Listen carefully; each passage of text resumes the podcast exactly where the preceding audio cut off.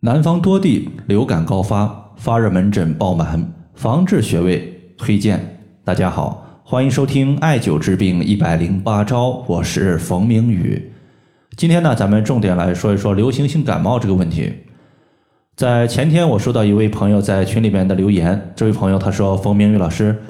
前几天我的孙子高烧发热，去当地的发热门诊，人数爆满。”一直看到凌晨两点才结束，实在是太煎熬了。请问，对于南方最近流感大爆发的情况，有没有可以预防的穴位方法或者是调治的方法？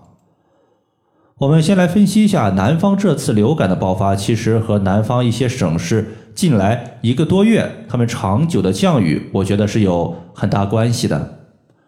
我们之前讲过，湿气它有内外之分。长久的降雨会导致空气之中的含水量剧增，也就导致我们人体周围的湿气剧增。再加上南方现在呢，在夏季高温、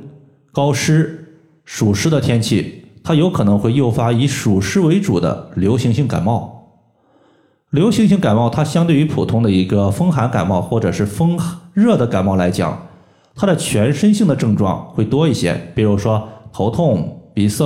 流鼻涕、肌肉的酸痛、关节疼痛，甚至呢还会有一些头重脚轻、不平衡的症状。而暑湿感冒，它其实就是我们外界环境的湿气特别重，而夏季的高温，人体的毛孔它多数处于是一个开合的状态，一旦湿气从毛孔进入体内，它就容易淤堵我们人体的毛孔，从而导致人体的一个排汗或者说热血无法有效的外排出去。这个时候呢，体内它既有湿邪，它又有热邪。湿邪属于是阴邪，而热邪属于是阳邪。这些问题呢交杂在一起，它就比较麻烦。它就一方面需要用寒凉的方法来清热，解决热邪暑邪的问题；另外呢，它还需要用辛温的一个热的疗法来解决湿邪的问题。对于此类问题的解决呢？我们古代其实是有一些成品的穴位，或者说是成品的中药方剂来进行调制的。今天呢，给大家分享两个。第一个叫做辛加香乳饮，辛加香乳饮它具有去暑解表、清热化湿的功效。比如说这个方子中的香茹，它可以解表去暑；而金银花、连翘，它有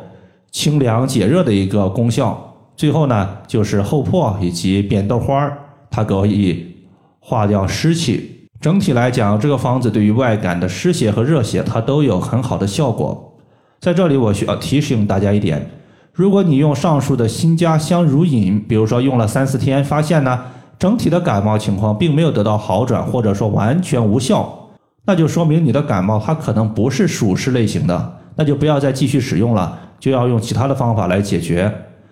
那么，对于新加香茹饮，它的组成呢，包括香茹十克、厚破花十克、白扁豆花十克、金银花三十克、连翘十五克，直接用水煎服就可以了。由于呢，它主要是以花类的居多，所以呢，我们煎服的时间不用太长。如果是小孩子和未成年人，我们的整体用量可以稍微的减少一些，比如说可以减少到香茹六克。厚朴花六克，连翘六克，白扁豆花十克，金银花十克。预防的穴位呢，在这里我们重点说一个足三里穴。我们之前讲了，流行性感冒它以全身性的症状为主，我们也把足三里穴称之为强身保健第一要穴。比如说，在宋代的医书《医说》之中记载有“若要安，三里常不干”，意思就是说。一个人若想要平安无恙，就必须常年不断的艾灸足三里穴。由于你常年艾灸足三里穴，势必会导致足三里穴它所在的位置经常出现水泡，出现水泡就会出现一些流脓的情况，所以呢就有常不干的一个说法。我们经常艾灸足三里穴，一方面可以扶阳气，另外呢可以提高个人的免疫力，提高个人对于外界邪气病症的抗病能力。避免大家呢出现一些流感的情况。对于流行性感冒，它的调治或者说整体的感冒，这个病症其实并不可怕，但是大家遇到感冒就手足无措的原因，大多数在于感冒所导致的一个发烧情况，高烧，总害怕孩子因为发烧把脑子给烧坏了。其实单纯性的高热，它是不会导致烧坏脑子的，除非说孩子之前就有一些炎症或者说别的疾病问题，才有可能会出现类似的情况，这种几率微乎其微。对于高热情况，我习惯于对于耳尖穴和少商穴进行点刺放血，因为放血之后，我们体内的热随着血液的外排而消散，热邪消散了，那么高热的问题它会得到一个急性的缓解。那么第一个穴位耳尖穴，它是在我们耳朵尖儿，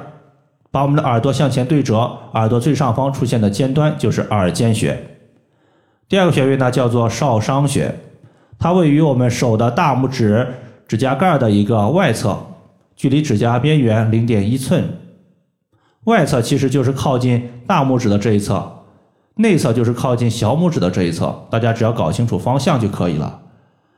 只要我们把感冒它的一个高烧温度控制好了，其他的附属症状我们可以增减一些穴位来进行调治，比如说。暑湿感冒，全身的肌肉酸痛，全身性的症状比较明显，我们可以加足三里穴；流鼻涕的可以加列缺穴，比如说头痛鼻塞的可以加合谷穴等等。但无论你怎么样添加艾灸的穴位，一天维持在三到五个就行了。小孩子的话，一般不超过三个，不要贪多。有的时候我们一天之中艾灸十几个穴位，我感觉啊没有这个必要。好了。以上的话就是我们今天所要分享的主要内容。如果大家还有所不明白的，可以关注我的公众账号“冯明宇艾灸”，姓冯的冯，名字的名，下雨的雨。感谢大家的收听，我们下期节目再见。